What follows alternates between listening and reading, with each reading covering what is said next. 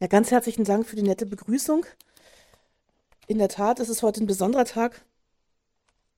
Ich habe mich sehr gefreut, dass ich äh, gefragt worden bin, gerade zum Jubiläum hier zu sprechen. Ähm, auch wir möchten uns für die langjährige Kooperation bedanken, äh, denn es ist ja ein ganz fantastischer Ort. Ich werde gleich ein bisschen erzählen, wie es auch äh, vorher zuging bei uns. Äh, denn ein bisschen Rückblick gehört natürlich heute auch dazu. Nicht, ich will halt nicht nur auf die Pandemie eingehen. So, vorstellen muss ich mich jetzt ja fast schon gar nicht mehr. Äh, die wichtigsten Dinge hatten Sie schon erwähnt. Ähm, die Hexen sind tatsächlich eine überregionale Gruppe, aber es gibt inzwischen auch eine Stuttgarter Gruppe, die sich gelegentlich trifft, was großartig ist. Also man kann dort so großartige Frauen treffen, das ist der Wahnsinn. Und deswegen hatten wir eben auch diese Veranstaltung gemacht, dass wir uns einfach mal mit unseren äh, Berufsbildern hier vorgestellt haben, um für die Mädchen und jungen Frauen auch mal als Vorbild zu dienen. Denn das ist ja das Problem ein bisschen. Die Frauen in der IT und Technik sind immer so ein bisschen wenig sichtbar. Gut, ich selber bin im CCC Stuttgart halt sichtbar, eben schon seit diesen 20 Jahren, die wir das hier treiben. Äh, und ja, ich habe heute ja ein bisschen was Spannendes mitgebracht. Ähm, ja, feiern in der Pandemie. Ähm, wir können nicht so richtig feiern, das ist ein bisschen doof. Äh, was wir feiern können, wie können wir das tun? Ähm, und es ist tatsächlich so, meiner Meinung nach hat diese Pandemie ziemlich viele Missstände, die schon vorher bestanden, an die Oberfläche gespült. Und über das müssen wir so ein bisschen reden. Ähm, ich bin immer ähm, ja ganz froh, wenn meine Thesen, die ich hier immer so standhaft vertrete, dann auch mal von irgendwie richtigen Prominenten geteilt werden, dass ich immer so ein bisschen bestärkt bin, äh, dass ich hier nicht eine ganz komische Einzelmeinung vertrete. Und tatsächlich, äh, gerade letzte Woche am 14. Oktober ähm, in der Kolumne von Sascha Lobe im Spiegel schrieb er, die Globalisierung ist heute anders kaputt als früher. Labilkapitalismus bedeutet, dass man seine Gesellschaftsmodelle, Märkte und Logistiken so radikal optimiert, dass sie nur noch funktionieren, wenn wirklich alles glatt geht. Und ich möchte mal sagen, genau das haben wir gesehen. Wir erinnern uns zu Beginn der Pandemie, äh, dass an den Grenzen Lastwegen standen mit unserem Essen und sonstigen Gütern. Ich möchte mal sagen, in diesem ganzen Gefüge, diesen Lieferketten und alles, was da so mit zusammenhängt, da ist halt nicht nur ein Zahnrad ausgefallen, da sind ganze Gewerke ausgefallen.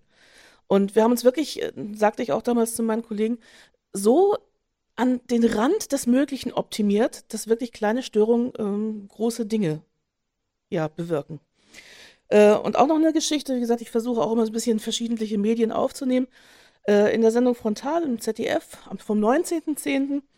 Ähm, wurde aufgezeigt zum Beispiel, dass äh, Dienstleister wie Amazon ähm, Güter von Frankreich durch Deutschland durch nach Polen fahren mit einem LKW weil in Polen die Lagerkosten billiger sind und von dort werden die Dinge dann wieder zurück nach Deutschland geliefert zum Endkunden. Ich habe das dann auch nur gesehen und habe gedacht, das, das können wir so nicht weitermachen. Aber wie gesagt, jetzt haben wir schon über anderthalb Jahre Pandemie und wir machen irgendwie immer noch weiter so. Aber gut. Erst einmal, jetzt feiern wir ein bisschen. Jetzt kommt Feier und Rückblick, der Anlass äh, der heutigen Veranstaltung. Wie gesagt, wir hatten im Sommer 20 Jahre CCC Stuttgart und keine Party. Wir haben uns jetzt entschlossen, nächstes Jahr 42 halbe zu feiern. Ich hoffe, dass das klappt, irgendwo schön im Sommer draußen mit Grillieren und äh, was uns sonst so einfällt. Ähm, der CCC Stuttgart war ja schon vor dem Umzug der Bibliothek mit dabei. Wir haben es ja gehört, wir sind schon ein bisschen länger da. Wir sind quasi mit der Bibliothek umgezogen. Wir hatten, glaube ich, eine der letzten Veranstaltungen noch in der alten Bibliothek. Äh, genau, und ähm, ja, wir haben mit dieser Vortragsreihe schon ein paar Veranstaltungsorte durch. Wir haben sehr rustikal angefangen in den Wagenhallen. Äh, wir waren zwischenzeitlich beim BUND, das erzähle ich auch gleich mal. Äh, und zwischendrin auch im kommunalen Kino, bis das dann pleite gegangen ist. Also es waren schon turbulente Zeiten und zum Teil war diese Vortragsreihe halt auch mit sehr, sehr viel Aufwand verbunden, was für uns als Ehrenamtliche ja immer auch erstmal noch zu stemmen ist irgendwie. So, aus den Vorbibliothekszeiten, da möchte ich auch mal ähm, einen Vortrag in Erinnerung rufen. Das war im September 2005, das war beim BUND am Feuersee. Ähm, müsst, äh, müssen Sie sich so vorstellen, ich bin also Donnerstagmittag, ich arbeite auch in Stuttgart West, äh, zum BUND gelaufen, habe dort den Schlüssel für den Raum abgeholt. Dann haben wir also Donnerstagabend Vortrag gemacht. Am Freitagmittag in der Mittagspause bin ich wieder zurückgelaufen, habe den Schlüssel wieder zurückgetragen. Äh, jemand anders hat einen, von einer befreundeten Firma den Beamer geliehen Und dann hatten wir dort einen Raum, der war so circa so groß wie ein Klassenzimmer. So, an diesem besagt, in diesem besagten September-Termin 2005, ähm, September, da kann es doch warm sein, es war 30 Grad. In diesem Klassenraum waren bestimmt 100 Leute gesessen, gestanden, also es war gestopft voll. Und das Thema war meine Rechte bei der Hausdurchsuchung. In diesem Vortrag waren Menschen, die habe ich vorher und nachher nie wieder gesehen bei uns. Es war sehr, sehr, sehr interessant. Gut, die Party geht weiter. Ähm, ich möchte ein paar Highlights mal so hervorheben.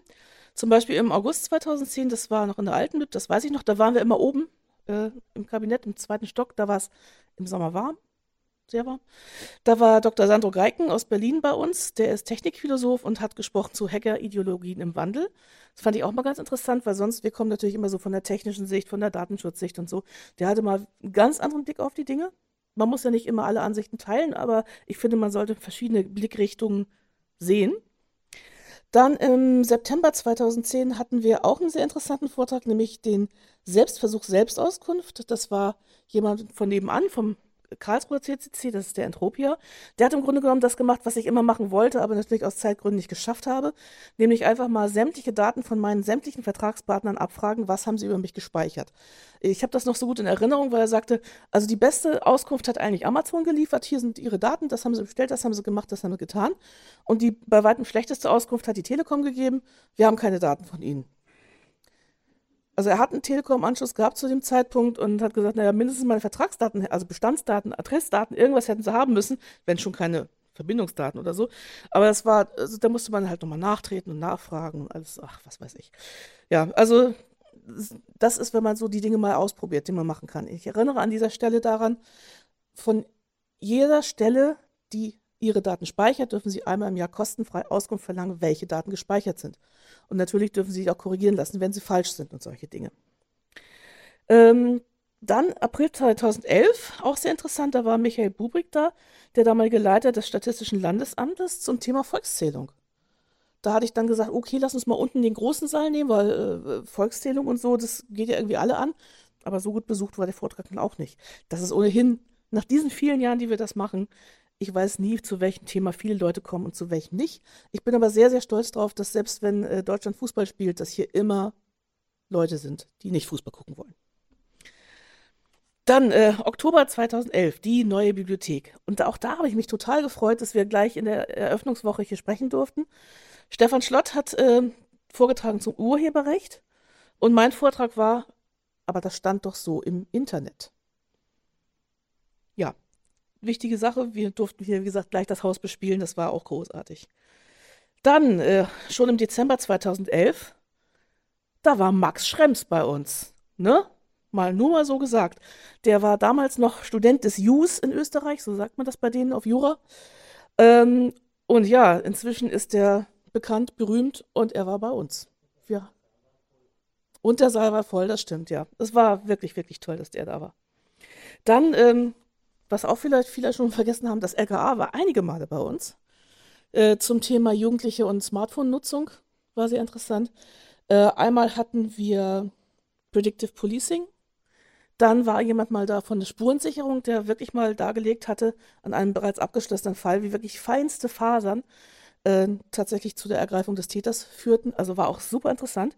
Also wir haben auch echt interessante Kontakte. Uns wird ja manchmal so unterstellt, wir, wir wären so ähm, gegen Polizei. Ich bin nicht gegen Polizei, ich bin auch nicht gegen Gesetze, ich bin auch keine Anarchistin. Äh, ich, es heißt nur bei uns misstraue Autoritäten. Man muss denen immer mal auf die Finger gucken, ob die das alles so richtig machen. Und das darf man auch als Bürger. Vor allen Dingen als denkender Mensch und Bürger. Deswegen, also wir pflegen gute Kontakte in alle möglichen Richtungen. So, dann hier der schöne äh, Max-Bense-Saal. Ich hatte mir dann auch irgendwann mal gewünscht, so, boah, einmal so voll sein wie bei anderen Veranstaltungen wäre ja auch toll. Auch das haben wir geschafft. Ähm, das war Stefan Leibfahrt dann, unser Leibi. Ähm, nämlich als er im September 2013 über die Enthüllung von Edward Snowden berichtet hat. Da war hier die Bude voll. Leider auch, ja, trauriges, äh, bestürzendes Thema, aber immerhin wollten es viele Leute wissen, was denn da eigentlich los war. Und äh, last not least, ähm, unser Landesdatenschutzbeauftragter, Herr Dr. Stefan Brink, auch der, mit dem sind wir in guten Kontakt. Und auch als der uns kontaktierte, kurz nach Beginn seiner Amtszeit, habe ich mich so gefreut, weil das einfach zeigt, dass diese viele jahrelange Arbeit doch zu irgendwas geführt hat, nämlich dass wir an irgendeiner Stelle in dieser Stadt äh, angekommen sind und unsere Expertise einfach gefragt ist. Und das ist schon mal sehr, sehr großartig. Ja, und was passierte dann? Ähm, März 2020, ich hatte Resturlaub, da hieß es dann schon so, ha, gehen Sie besser nicht raus, hier ist irgendwas im Gange. Und ja, dann wurde es eigentlich alles nur noch schlimmer. Und was hat das mit uns allen gemacht? Und was hat das mit den ganzen Veranstaltungen gemacht? Ähm, die Stadtbibliothek hat quasi ihren Betrieb eigentlich komplett einstellen müssen. Also nicht nur die Veranstaltungen, natürlich auch das Bücherausleihen. Aber eine Sache, die vielleicht auch ähm, manchen Menschen nicht so präsent ist, natürlich hatte man dann hier auch keinen Internetzugang mehr. Ich finde es immer total wichtig, dass wir hier in Stuttgart in den sämtlichen äh, Bücherhallen äh, Internetzugang haben, weil es gibt einfach in diesem unserem Lande Menschen, die können sich einen Computer und einen Internetzugang zu Hause nicht leisten. Wenn die dann wenigstens hierher kommen können, um Dinge zu tun, um sich vielleicht zu bewerben für einen Job oder so, ist das super, super wichtig. Alles war plötzlich wie abgeschnitten.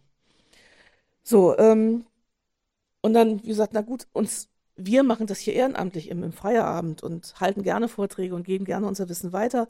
Das ist dann auch weggefallen. Und natürlich habe ich da auch gemerkt, wie sehr mir das natürlich fehlt, vor Menschen zu sprechen. Aber was war denn mit den Künstlern, die und sonstigen Veranstaltern, die, die von sowas leben, die von Vorträgen und, und äh, ja, Kursen leben? Für die war wirklich plötzlich wirklich ja alles zu spät. Keine Einnahmen mehr. Von heute, von jetzt auf nachher, von gleich. So, im letzten Sommer zum Sommer hin wurde es dann ja wieder ein bisschen besser, wir erinnern uns. Gab es dann so vorsichtige Öffnungen. Wir konnten wenigstens ein paar Vorträge hier wieder stattfinden lassen. Da war ich auch sehr, sehr froh. Ich war so froh, dass ich wieder herkommen konnte, dass wir äh, dann, danach noch zusammensitzen konnten und alles. Ähm, es waren wenig Leute natürlich anwesend, aber es ging immerhin so ein bisschen was. Ja, und dann in der ersten Oktoberwoche, weiß ich noch, da hatte ich zwei Vorträge bei der Volkshochschule, bin dafür also in die S-Bahn gestiegen und hier durch die Lande gefahren auch mit super Hygienekonzept, ähm, mit gut gelüfteten Räumen. Wir haben gesagt, okay, ich spreche eine Stunde, dann machen wir Lüftungspause, dann machen wir die Fragen. Es war also wirklich alles auch von deren Seite super gut vorbereitet und ich fühlte mich da auch einigermaßen sicher. Das war ja noch alles lange vor Impfmöglichkeiten. Aber schon eine Woche später hätte ich mich in keine S-Bahn mehr gesetzt, weil da gingen die Zahlen wieder so hoch, dass wirklich alles wieder zu spät war. Und die nächsten Veranstaltungen wurden dann auch abgesagt. Ich habe ein paar Vorträge online gehalten, aber gerade bei der Volkshochschule sind ein paar Vorträge wirklich ausgefallen, weil die gesagt haben, es meldet sich keiner an, was ich auch verstehe. Denn wenn ich tagsüber zu Hause gearbeitet habe, mit Videokonferenz und drum und dran, dann muss ich noch den Kindern beim Homeschooling helfen. Da gehe ich abends nicht noch in einen Vortrag videokonferenzmäßig. Das ist völlig verständlich. Und ähm, also ich trage ja schon sehr, sehr lange und ich mache auch beruflich schon seit bestimmt 20 Jahren Videokonferencing. Das heißt, ich habe schon Vorträge per Videokonferenz gehalten. Es ist aber trotzdem halt ein Tick schwieriger. Man sieht das Publikum halt schlecht. Also auch schon früher, jetzt wie gesagt nicht äh, unbedingt hier am Laptop. Und jetzt ist es tatsächlich so, ähm, wenn man dann die Präsentation anmacht, dann sieht man von äh, den anderen Teilnehmern ja nur noch so vier Leute in Dia-Größe. Äh, das heißt, man muss dann aus den Mimiken von diesen vier Leuten versuchen abzulesen, ob man gerade Unsinn erzählt, ob die Leute anfangen zu gehen oder ob der Lacher auch angekommen ist. Und das ist schon sehr, sehr anstrengend.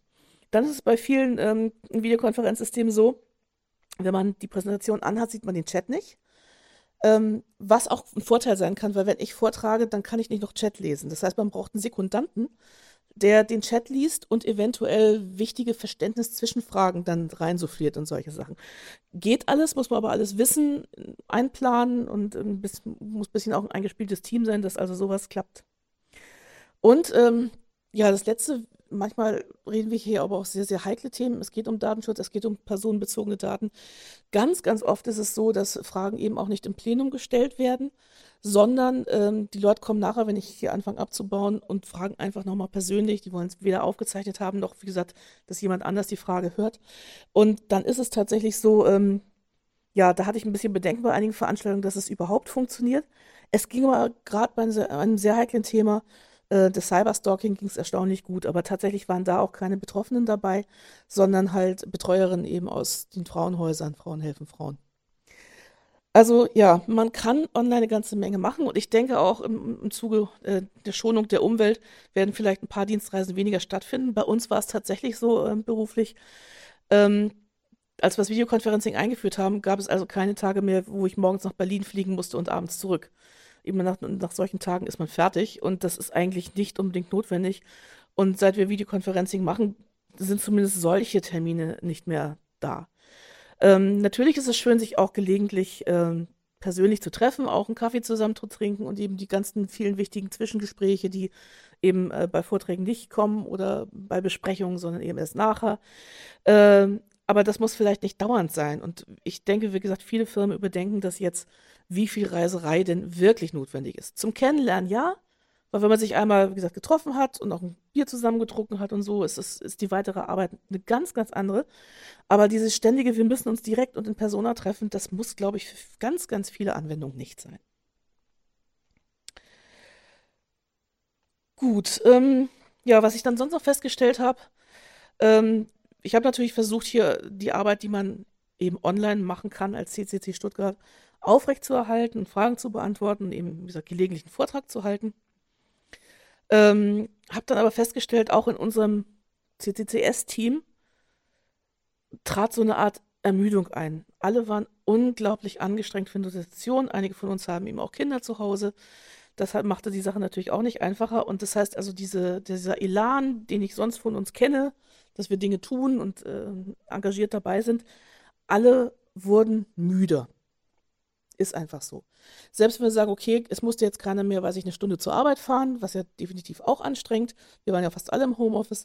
Aber nichtsdestotrotz, die ganze Situation mit dieser Pandemie hat uns alle erschöpft. Ganz einfach.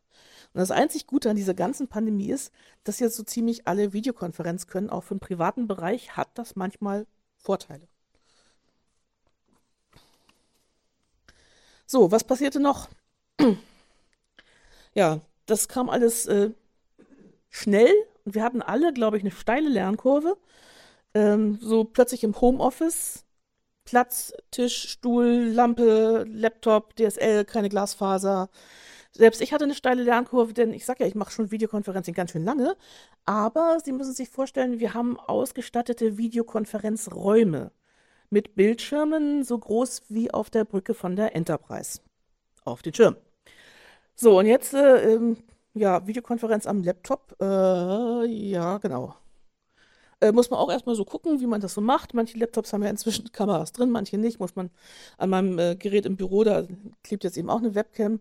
Dann haben meine Kollegen es irgendwie geschafft, ich weiß nicht wie, zu Beginn der Pandemie uns allen Headsets noch zu besorgen. Die waren ja quasi ausverkauft. Also die hatten da irgendwie ein tierisches Geschick. Ähm, ja, und wir befanden uns ja alle ziemlich schnell in dieser sehr, sehr ungewohnten äh, Situation wieder. Und da muss ich dran erinnern, auch nochmal an einen Vortrag, der stand, äh, fand statt im Dezember 2017. Glasfaserausbau, das war äh, Kurt P. Jäger. Ähm, der hat dann so mal die Historie des Glasfaserausbaus aufgezeigt äh, und hat dann gesagt, naja, in den 70ern wussten wir noch, dass wir irgendwie sowas brauchen. Da dachte man zwar erst an so ganz andere Dinge, Internet war ja in dem Sinne noch nicht erfunden, äh, sondern an so Sachen wie Umfragen über das, über das Fernsehen, so TED und so, Rückkanal. Hat man alles gewusst, hat man irgendwie alles vergessen. Und ähm, wir sind jetzt letzten Endes an einer Stelle, wo niemand das Geld für die Erdarbeiten ausgeben will, war also sein Fazit. Und es war auch, äh, ich finde es auch ziemlich dramatisch, äh, denn äh, was Kurt damals auch aufgezeigt hat, was wäre denn gewesen, wenn wir bei der Wiedervereinigung gesagt hätten, äh, ja, wir, wir versorgen nicht die ehemalige DDR mit Telefon, weil wir mussten ja auch Telefonausbau dort machen. Da gab es ja äh, Häuser, die hatten halt nur einen Anschluss und Versorgung gab es nicht. Da hat doch auch jemand gesagt, ja, aber das brauchen wir, das müssen wir jetzt machen. Wir können die da nicht so hängen lassen. Aber bei Glasfaser, ich weiß auch nicht. Also erstens, der Bundestag hat eine ganz komische Vorstellung von äh, ja, äh, was schnelles Internet ist, also 30 Megabits pro Sekunde, das ist so, einer macht Homeoffice, da ist noch nicht zwei Arbeiten und noch zwei Kinder im Homeschooling dabei. Und selbst ich alleine, äh, manchmal ist meine Leitung schlecht, merke ich dann in der Konferenz. Ist so. Und noch trauriger, also man konnte eigentlich, ich weiß gar nicht, ob ich heulen oder schreien soll. Äh, eigentlich ist äh, ja Netzausbau, Glasfaserausbau, so Zeug steht seit vier Legislaturperioden im Koalitionsvertrag. Gekommen ist Nichts. Ja. Äh, ach ja, genau. Und dann habe ich auch nochmal eine Sendung, die ich hier zitieren möchte, und die Sendung, die Heute-Show vom 10. September. Wir sind beim Netzausbau vorletzter in Europa vor Albanien. Ja, ganz toll. Industrieland Deutschland, ole, super das. So, und dann äh, das Drama an sich, äh, unsere Schulkinder. Ähm, Schulen und Kitas haben sofort geschlossen, als es hier losging mit der Seuche. Ähm, ich habe auch eine, eine Weile gedacht, ja, was hätten wir sonst machen sollen? Das, war das alternativlos oder war es nicht? Äh, ich meine, auf der einen Seite ja, weil wenn ich mich so an meine Klassenzimmer zurückerinnere, irgendwie Legebatterien. Also da haben manche Hühner heute mehr Platz als so Schulkinder. Äh, der Zustand der Schulen, da will ich gar nichts zu sagen. Aber war es wirklich notwendig, die Schulen zu schließen? Und da möchte ich mm, mal aufzeigen, vielleicht wäre es anders gegangen. Da habe ich jetzt leider nicht mehr genau den genauen Termin. Aber ich bin regelmäßige Presseclub-Guckerin am Sonntag nach, nach, der Maus, Sie wissen. Ähm, und da hat eine Journalistin berichtet, die in Frankreich lebt, dass in Frankreich die Schulen keinen einzigen Tag zu waren. Warum? Weil in Frankreich niemand an die Hausfrauenehe glaubt. Da ist keiner zu Hause, der mal eben auf die Kinder aufpasst. Das heißt, die wussten, okay, also wir können die Schulen nicht zumachen, weil dann können wir uns einpacken, weil irgendjemand muss ja auch arbeiten und so. Zu Hause ist keiner, der auf die Kinder aufpasst. Und ja, die Journalistin sagte auch, also sie hatte ein mulmiges Gefühl, dass bei Inzidenzen von 300 und mehr die Schulen auf waren. Aber wenn man so die statistischen Zahlen ansieht, dass die Situation in Frankreich ist jetzt in, an, in der Hinsicht nicht dramatischer gewesen als bei uns. Es hat also nicht zu mehr Erkrankungen unter Kindern und Lehrern oder so geführt. Da muss man ein bisschen, ist immer ein bisschen schwierig, das zu vergleichen, aber was ich so sichten konnte an Zahlen, was mir zur Verfügung stand, ähm, also die Franzosen haben es irgendwie geschafft, was wir hier eben sehr, sehr schlecht schaffen. Aber ähm, das ist ja eine Sache, die ich ohnehin auch immer wieder mal äh, anspreche. Ähm, solange es so Dinge wie Ehegattensplitting gibt, was also echt befördert, dass äh, die Ehefrau wenig arbeitet oder am besten gleich zu Hause bleibt, ähm, kommen wir hier auch bei der Gleichberechtigung irgendwie nicht so weiter. Ja, das ist die eine Sache. Ja, und gut, also unsere Kinder waren dann also zu Hause. Ja, was ist jetzt mit den Kindern zu Hause? Ähm, haben die Platz zum Lernen? Haben die Geräte zum Lernen? Haben die Unterstützung durch die Eltern? Können die Eltern mit den Geräten umgehen? Neben der Büroarbeit, die sie jetzt auch zu Hause noch machen müssen, die Eltern? Was ist, wenn die Eltern ohnehin geringere Bildung haben und natürlich hoffen, dass die Kinder einen besseren Schulabschluss machen und so? Ähm, was ist mit nicht-deutschen Muttersprachlern? Wie können die ihren Kindern helfen? Und von Thema nicht-deutsche Muttersprachler. Wir dürfen nicht vergessen, dass wir hier tatsächlich also viele Menschen haben mit Migrationshintergrund. Und ähm, mir sind ein paar Sachen aufgefallen, die waren einfach Mist. Es fing an damit, dass ich also auch ähm, im Januar Maskengutscheine bekommen habe per Post. Dieses Schreiben war halt in Deutsch. Auch kein Hinweis, vielleicht Englisch, Französisch, Türkisch, Arabisch finden Sie hier auf der Webseite oder so. Nee, nix. Also jemand, der das Schreiben vielleicht gar nicht verstanden hat, der hat vielleicht auch schon in den Monaten vorher die ganzen Regelungen überhaupt nicht richtig verstanden, an was er oder sie sich halten muss. Also wir haben eine ganze Menge Menschen auch relativ allein gelassen mit der Information. Dann äh, die Webseite zur Impfterminbuchung. Ich meine, das ist eine Webseite aus der Hölle. Ne? Anfang März. Ich bin auf dieser Webseite und gucke schon mal. Ich war ja noch nicht dran. Wichtiger Hinweis. Klicken Sie Ihren zweiten Termin sofort nach dem ersten, sonst verfällt der erste. Finde den Fehler. Vielleicht sollte die Webseite gleich zwei Termine ausspucken. Meine Zweitpersönlichkeit hat das gemeldet und hat gesagt, liebe Leute, ähm, ist ein bisschen doof, ne? Bei einer Webseite, die ohnehin schon überlastet ist, muss man dann auch zweimal hinklicken. Ja, Sie kriegen dann für den zweiten Termin so einen Code und dann können Sie sich den zweiten Termin klicken. Habe ich nochmal zurückgeschrieben und gesagt, okay, Sie haben meine Mail offensichtlich nicht gelesen. In aller Kürze, Ihre Programmierer sind zu blöd, eine Webseite zu bauen, die zwei Termine ausspuckt. Das kann übrigens jedes Hotel und sogar die Deutsche Bahn. Wenige Wochen später, also ich glaube zweieinhalb Wochen oder so, war es dann behoben und die Webseite hat also zwei Termine dann auch ausgespuckt. Aber da denke ich, hey, ich bin keine so gute Programmiererin. Ich habe Programmieren in der Schule gelernt. Aber immer wenn ich an eine Stelle komme, wo ich mir denke, hey, scheiße, das hätte ich besser machen können, dann ist da irgendjemand am Werke gewesen, der kann wahrscheinlich auch nur so gut programmieren wie ich, nämlich so, so einigermaßen. Ne? Also grässlich, wie gesagt. Und da habe ich übrigens auch hingeschrieben, ähm, ich vermisse die äh, anderen Fremdsprachen, also die, die Seite in anderen Versionen mit verschiedenen Fremdsprachen, damit wir wenigstens ein paar Leute noch abholen können. Ja, dann ganz generell, ich hatte ja schon angedeutet, der Zustand an unseren Schulen. Ähm, wir haben ja schon die letzten Jahre immer gehört, dass manchmal die Eltern ihre Ferien opfern, um in der Schule die Toiletten zu renovieren, weil die Kinder sich ekeln. Da denke ich mir auch schon, ja, genau. Und auch nochmal heute schon vom 10. September. Wir haben einen Investitionsstau bei Schulen von 44 Milliarden.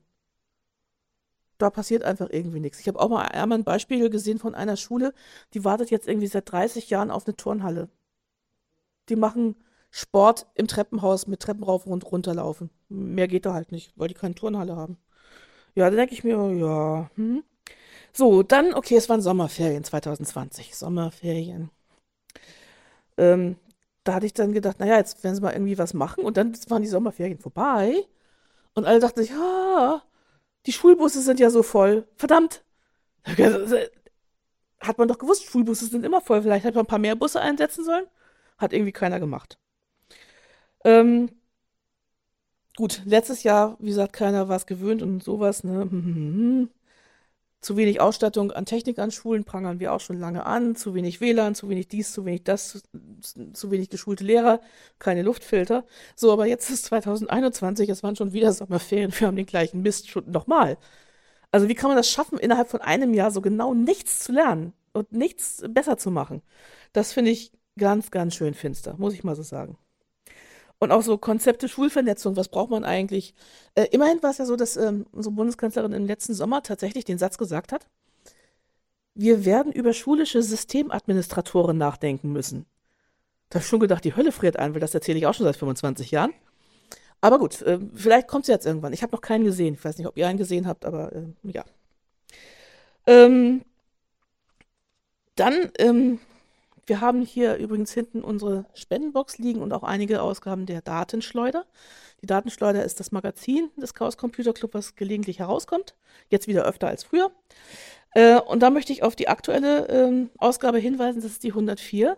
Da ist nämlich ein Artikel drin über die Chaosgruppen in Leipzig. Die Leipziger haben nämlich etwas ganz, ganz Großartiges gemacht. Die haben sofort angefangen, alte Hardware zu sammeln, haben die zu Rechnern zusammengebaut, haben die mit Linux versehen und haben Geräte an arme Familien gegeben. So. Großartig. Habe ich auch dran gedacht, aber wie gesagt, es, es stehen eigentlich immer alle Ressourcen zur Verfügung, sowas zu machen. Die Leipziger haben es gemacht und ich finde es super. Weil, wie gesagt, was, was will man denn tun? Ich habe von einem Fall äh, gehört, ähm, wie gesagt, da gibt ja immer mal so Versuche, ja, wir machen ja Tablet-Klassen und so. Also gab es eine Schule, die hat gesagt, wir machen jetzt eine Tablet-Klasse und wir müssen unbedingt äh, iPads kaufen. Also ich weiß nicht, warum man ausgerechnet Apple-Geräte kaufen muss, weil sie sind nun äh, wirklich die teuersten. Ähm, aber in der Klasse war halt auch eine Hartz-IV-Familie und die hat also auch gesagt, ja gut, wir machen mit, denkend, dass die Behörde, also das Sozialamt, schon die Kosten für dieses scheiß iPad übernehmen wird. Die Behörde sagte, nett, machen wir nicht. So, ehrlich, was hätte diese Familie machen sollen? Hätte die gesagt, ja, wir müssen das jetzt erstmal mit dem Amt klären, hätte also die ganze Klasse da an der Warteschleife gehangen. Äh, es hätten alle noch mehr auf die geguckt. Ah, guck mal, Harzer, ne? Und in dem Fall haben sie gesagt, ja, okay, wir machen mal mit, es wird schon gut gehen und es ist halt nicht gut gegangen.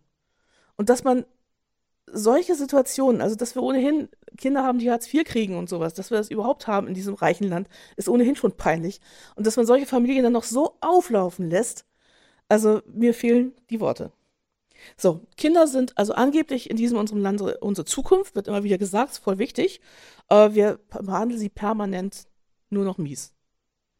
Und auch das ist leider mit der Pandemie an die Oberfläche gespült worden. So, dann, äh, ja, was konnte man dann eigentlich nur noch machen? Wie gesagt, wir saßen alle im Homeoffice, es waren alle Läden zu, es waren Restaurants zu, also Läden waren nur noch die allerwichtigsten offen. Es findet eigentlich nur noch Einkaufen statt. Das einzig Gute, was wir da gelernt haben, offensichtlich ist die Ansteckungsgefahr beim Einkaufen nicht so groß. Weil wenn das passiert wäre, dass man sich also wirklich auch bei geringem Kontakt im Supermarkt ansteckt, dann wäre alles zu spät gewesen. Weil es ging ja eine Weile wirklich nichts außer Einkaufen. Klopapier, ihr wisst, ne? So, aber äh, betrachten wir mal dieses Ganze. Ähm, wie viele Konsumgüter braucht man denn so? Also vor der Pandemie lief das bei mir so ab. Wecker klingelt, ich drehe mich nochmal um, irgendwann stehe ich auf. Äh, waschen, anziehen, Tee aufsetzen für abends, schminken, Parfüm, ähm, rausgehen. Wie gesagt, schminken, ich schminke mich tatsächlich alltags nicht viel. Lidstrich und Lipgloss. So, was passierte dann? Homeoffice auf Aufstehen, Waschen, Anziehen. Also diese Reihenfolge habe ich eingehalten. Äh, manche hatten so die romantische Vorstellung, oh ja, im, im Schlafzug am, Schlafanzug am Rechner. Nee, habe ich nie gemacht. Geht für mich überhaupt nicht. Manche machen das, also ich nicht. So, aber dann geht schon weiter. Dann so, äh, äh, Lidstrich und Lipgloss. Also Lipgloss sowieso nicht, weil wenn ich rausgehe und mich setze eine Maske auf, ist eh, sieht doch eh keiner. Lidstrich, habe ich heute eine Videokonferenz oder nicht? Parfüm, dann für, für mich alleine zu Hause auch nicht. Das heißt, ich habe einfach schon mal von so ganz alltäglichen Sachen viel, viel weniger verbraucht. Musste natürlich auch nichts nachkaufen dann, ne? Dann, was sonst noch für, für dramatische Dinge passierten. Also ich bin schon Versandhandelskundin äh, und hatte dann eben auch Retouren für den Hermes. Jetzt waren aber sämtliche Schreibwarenläden zu die normalerweise so Hermes-Pakete entgegennehmen. Da dachte ich, macht nichts.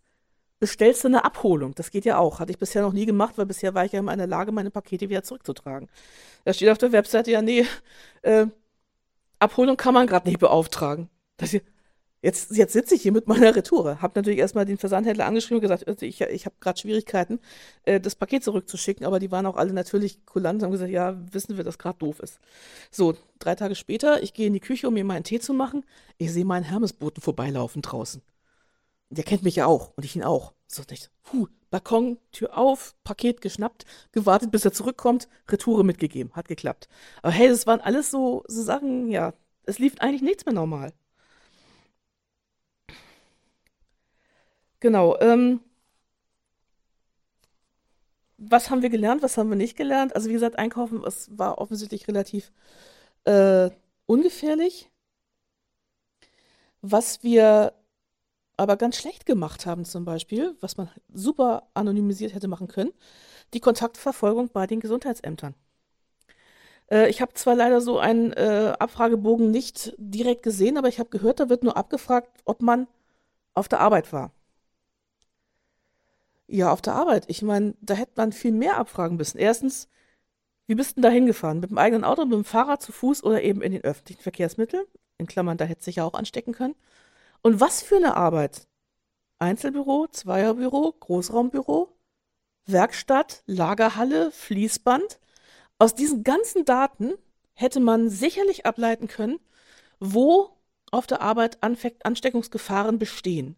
Haben wir aber alles gelassen, haben wir alles weggeschmissen, weggeworfen, gar nicht erst erhoben. Äh, ich weiß auch nicht warum, aber hier hätte man prima anonymisierte Daten äh, brauchen können, um zu wissen, wo findet das Infektionsgeschehen eigentlich statt, weil eigentlich wissen wir es nämlich immer noch nicht, außer wenn viele Leute in einem Raum zusammen sind. Ähm, und was ich in dem Zusammenhang eben auch äh, gesehen habe, ähm, ich hatte zwischendrin das Gefühl, die Pandemie sollte von uns Privatleuten aufgehalten werden. Wir sollten uns nicht mehr treffen, Kinder ihre Freunde nicht mehr sehen, äh, aber zur Arbeit gehen durfte man noch. Auch wenn da vielleicht eine Ansteckungsgefahr bestand und dort konnte man eben auch Leute treffen. Und da habe ich auch gedacht, nur, nur wir Privaten werden das nicht schaffen. In Klammern, nur wir Privaten werden auch den Klimawandel nicht schaffen. Aber das ist eine andere Geschichte und soll ein andermal erzählt werden. So, äh, last not least, um auch noch kurz auf die Verschwörungstheoretiker, also nee, Mystiker einzugehen. Ähm, und unter diesen ganzen Umständen, also wie gesagt, unsere Wirtschaft ging schon irgendwie da nieder, Geschäfte hatten Probleme, Künstler hatten Probleme, äh, die Lieferketten haben nicht mehr funktioniert, also die Wirtschaft hat schon Schaden genommen. Und dann kommen Menschen her und sagen, das haben sich die Regierungen nur ausgedacht, um uns zu knechten. Ehrlich, welche Regierung will, dass die Wirtschaft des Landes äh, so runtergeht, wie sie runtergegangen ist? Ich kann mir das überhaupt nicht vorstellen. Aber die Leute, die können sich das irgendwie vorstellen, die haben eine andere Vorstellungskraft als ich. So, und dann noch, da ist ein Schreibfehler, den mache ich noch raus. Ähm,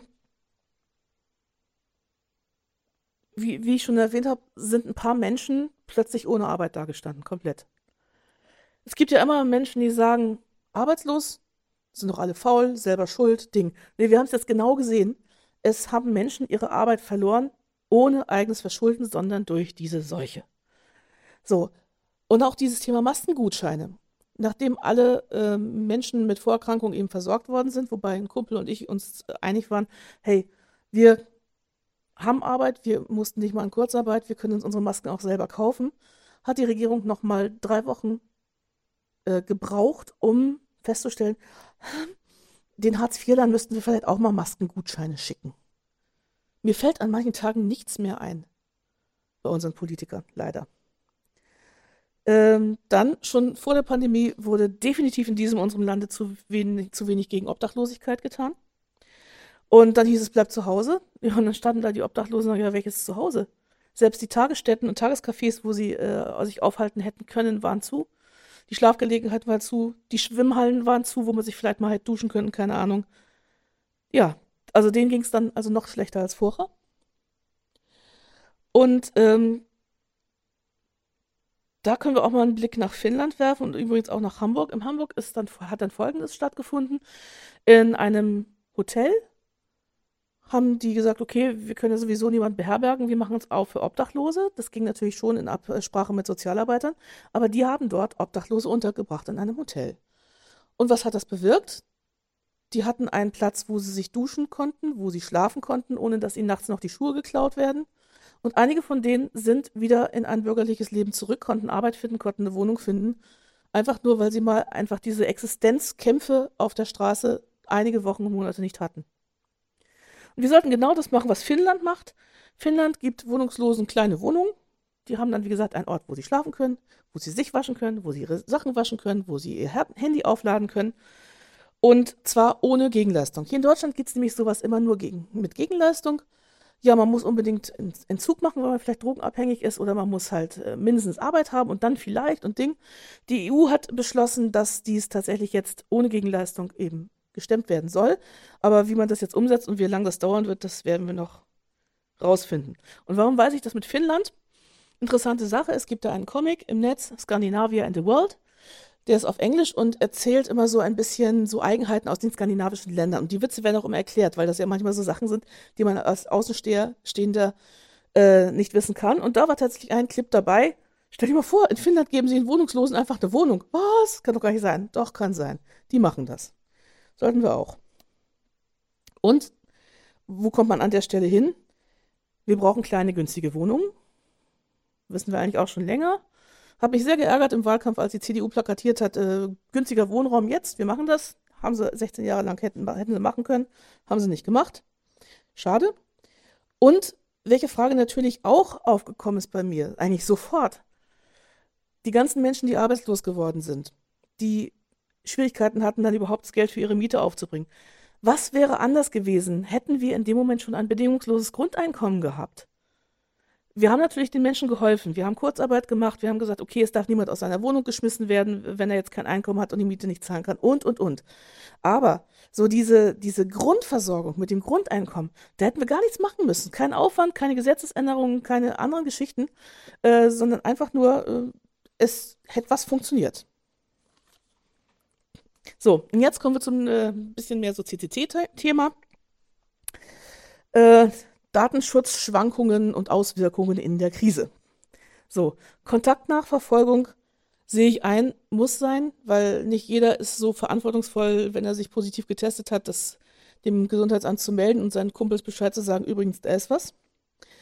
Aber gerade schon bei der Entwicklung der Corona-Warn-App wir haben Wochen verschenkt, in Klammern Herr Spahn hat Wochen verschenkt, äh, bis er endlich den, ähm, ja, ähm, der Aufstellung des CCC gefolgt ist, keine Geodaten zu erheben.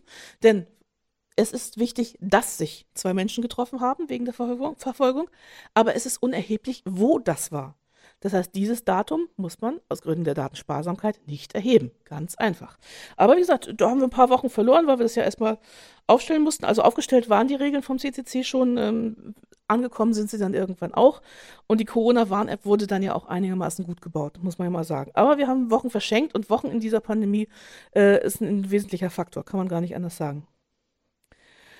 Dann die Animation zu bargeldloser Zahlung äh, habe ich zu Anfang verstanden, weil man musste, man wusste ja tatsächlich noch nicht, wo befindet sich das Virus. Steckt man sich an hier, indem ich das Pult anfasse oder eben den Knopf in der S-Bahn. Äh, die S-Bahn, wie gesagt, öffnet die Türen jetzt so, ohne dass man drücken muss, einfach weil die gesagt haben, ja, nicht, dass man so zu viel anfassen muss.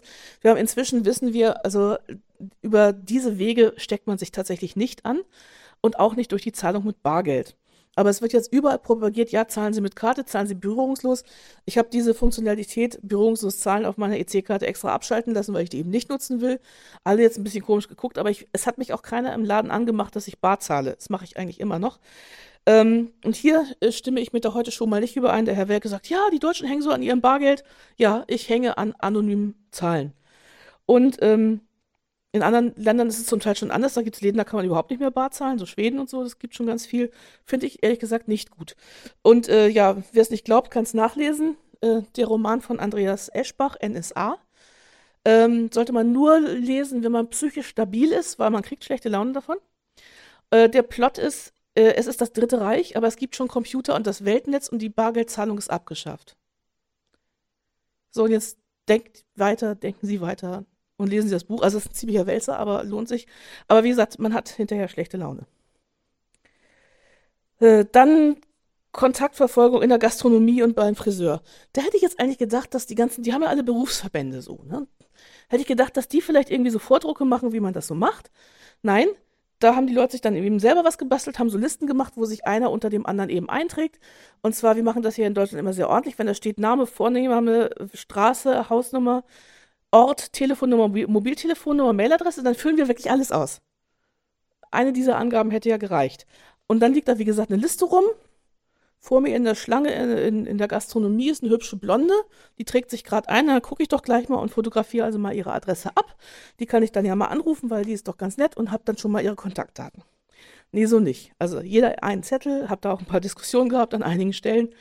Ähm, beim Friseur und bei manchen Barbershops in meinem Dorf genau das gleiche. Ich gedacht, sag mal, äh, und vor allen Dingen bei dem einen Barbershop, da liegt die Liste auf dem, auf dem Rauchertisch im Eingangsbereich aus, also wo ich sie erstens hätte mitnehmen können, wo ich sie hätte abfotografieren können oder mitnehmen und zum Mitbewerber tragen. Ich hätte alles machen können mit dem Scheißding. Ja, aber da, wie gesagt, haben die offensichtlich ihre Leute nicht besonders gut aufgeklärt. Fand ich, fand ich jetzt auch nicht so glücklich, sag ich mal. Ja, und dann die Geschichte mit der Luca-App. Da habe ich dann gedacht, scheiße, wieso kann ich eigentlich nicht richtig programmieren? So ein Ding hätte ich auch abgeliefert. Hatte, hätte das dann auch ohne Ausschreibung an 13 Bundesländer verkauft. Dann hätte ich ausgesorgt und würde jetzt auf Killesberg wohnen. Und ihr würdet nie wieder was von mir hören, nur noch, wenn ihr mich ganz lieb bittet, weil dann ne, müsste ich nichts mehr tun für meinen Lebensunterhalt. Ja, haben die aber offensichtlich gemacht mit Promi-Bonus und allem drum und dran und allen Blödsinnigkeiten, die da passiert sind. Äh, 5 Uhr morgens am Samstag, der Osnabrücker Zoo ist überfüllt, angeblich, mit Besuchern und äh, ja, keine Ahnung. Ja, also einmal mit Profis. Ist also auch nicht so richtig gut gelaufen. Ähm, ja, wie gesagt, ich versuche Datenschutz äh, noch weiterzuleben, trotz Corona. Und ich denke, das ist auch möglich. Und man sollte nicht zu leichtfertig alles aufgeben. Ja, und dann die richtig, richtig üblen Themen, mit denen ich mich in, in den letzten Jahren eben auch befasst habe. Ähm, Menschen, die also zu Hause äh, psychisch und körperlich misshandelt werden, Kinder wie äh, Partner. Ähm, die Frauenhäuser waren vorher schon voll. Und jetzt kam eben noch die Situation hinzu, man hat diese Menschen, die also von Partnerschaftsgewalt betroffen sind, auch Kinder, man hat die ja nicht mal mehr gesehen, weil die Kinder waren nicht mehr in der Kita, nicht in der Schule, die Frauen oder die, die von Gewalt betroffenen Menschen nicht mehr auf der Arbeit. Ähm, und auch wieder, wir brauchen kleine, günstige Wohnungen, damit Menschen von ihren Partnern, die sich schlägern, wegkommen können. Und zwar schnell. Das war also wieder bei den Wohnungen. Ja. Ähm, ja, zu diesem heiklen Thema habe ich tatsächlich jetzt in der Pandemie auch einige Vorträge gehalten. Ähm, was ich tun kann an der Stelle, bezieht sich halt immer auf das Thema Cyberstalking. Also wenn jemand natürlich vor der Haustür auflauert, können wir auch nichts machen. Aber man kann natürlich trotzdem versuchen, Menschen äh, die einem im Netz nachstellen oder so, ein bisschen auszusperren aus den Geräten. Und auch wenn der Ex-Partner alle Geräte eingerichtet hat und womöglich alle Passworte hat, auch da äh, beraten wir in der Zwischenzeit, wie man die Hoheit über die Geräte und die Kontrolle über die Geräte wieder bekommt.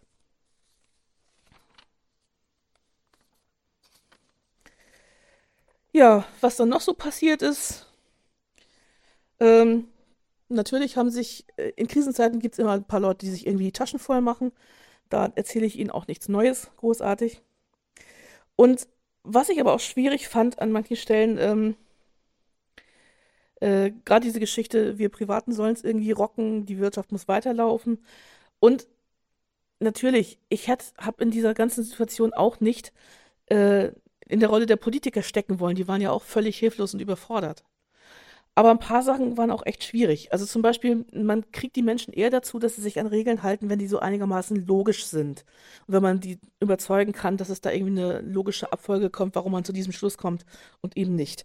Und dann passierten so Sachen wie, äh, Freunde von mir konnten ihre Eltern nicht besuchen, weil sie eben nicht ins Hotel konnten. Und die Eltern wohnen inzwischen in einer seniorengerechten Wohnung und haben eben keinen Platz mehr, um dort die Kinder zu beherbergen. Aber Handlungsreise durften schon in Hotels, weil das Virus weiß ja, dass die Handlungsreisenden unterwegs sind und eben nicht private. Das Einzige, was das natürlich befördert hat, ist, dass viel, viel weniger Menschen in Hotels waren, keine Frage. Aber auch an der Stelle muss man sich fragen, war das jetzt unbedingt nötig, irgendwie dienstlich zu reisen und ins Hotel zu gehen? Alle anderen dürfen nicht, aber ja, die Wirtschaft, die Wirtschaft, die muss und hm, Dingens.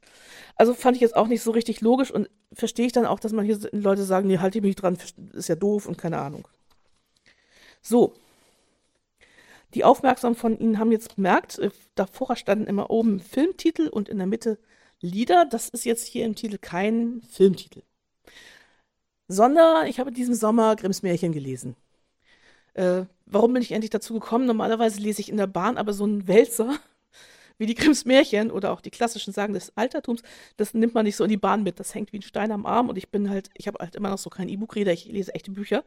Ich habe also Grimms Märchen gelesen. Die fangen tatsächlich nicht alle an mit äh, Es war einmal, tatsächlich gar, äh, nur so die Hälfte. Und eines fängt an mit In einer Zeit, als das Wünschen noch half. Was ich einen so schönen Satz finde. Weiß jemand von euch, welches Märchen das ist? Es ist der Froschkönig. Genau. Ähm, und äh, ja, wenn ich mir jetzt was wünschen dürfte, dann hört sich irgendjemand, der mit der nächsten Bundesregierung befasst ist, diesen Podcast an. Und nimmt sich irgendwie zu Herzen, was ich hier so erzähle. So, ähm, ja, die guten Auswirkungen habe ich versucht, ein bisschen einfließen zu lassen. Es gibt nicht so viele. Alle können Videokonferenzen. Ähm, manche Dinge kann man tatsächlich im gesprochenen Wort so face-to-face -face ein bisschen besser besprechen als eben per Mail oder per Chat oder per Messenger oder ja, Telefon geht auch noch, aber manche Sachen, äh, wenn man mit vielen Leuten in der, Telefonkonferenz ist, äh, das funktioniert eigentlich immer nicht. Bei einer Videokonferenz kann man zumindest sehen, wer Luft holt oder wer die Hand hebt. Es gibt ja auch Zeichen mit Handheben oder man kann in echt die Hand heben. Das geht immer noch ein bisschen besser. Ähm, Vernetzung von Familien kann durch Videokonferenz auch funktionieren. Äh, die reden dann alle genauso durcheinander, wie wenn sie in einem Raum wären. Das ist super. Habe ich auch schon erlebt. Und äh, noch eine gute Auswirkung, das Homeoffice hat doch an sehr, sehr vielen Stellen seinen Schrecken verloren. Ähm, also es war ja wirklich vorher nicht wohl gelitten, boah, ich kann ja nicht gucken, was die da arbeiten und so. Ne? Als ob der Chef auch im Büro jetzt jede Viertelstunde hinter mir steht und guckt, was ich arbeite. Tut er ja auch nicht. Ist ja Unsinn. Aber man hat doch an ganz, ganz vielen Stellen gesehen, auch wenn sich einige Chefs gesträubt haben und das auch nicht einführen wollten, selbst als es Pflicht war, das anzubieten und so. Man hat doch gesehen, es geht eine ganze Menge von zu Hause aus. Und es geht gut. Ja, ich vermisse meine Kollegen inzwischen super doll. Also für mich ist das kein Zustand, den ich permanent haben möchte, aber wir haben zumindest mal bewiesen, es geht, es passiert gar nichts, die Arbeit geht weiter und so. So, und damit komme ich für heute auch ans Ende mit meinen persönlichen Einschätzungen, was in dieser Pandemie nicht so gut gelaufen ist, was wir vielleicht hätten besser machen können. Und äh, ich bin aber natürlich unverbrüchliche Optimistin. Ich hoffe, irgendwann geht die ganze Sache vorbei. Wir können zu ein bisschen Normalität zurückkehren ähm, und äh, ja, wieder die Dinge tun, die wir gerne tun, Leute treffen, äh, unser 20-jähriges feiern, das Jubiläum der Bibliothek nachfeiern und einfach diese Dinge tun, ein bisschen unbeschwerter, als wir das jetzt gerade können. Dann danke ich herzlich für die Aufmerksamkeit, einen schönen Abend noch und kommt gut nach Hause und bleibt weiterhin gesund. Ganz wichtig.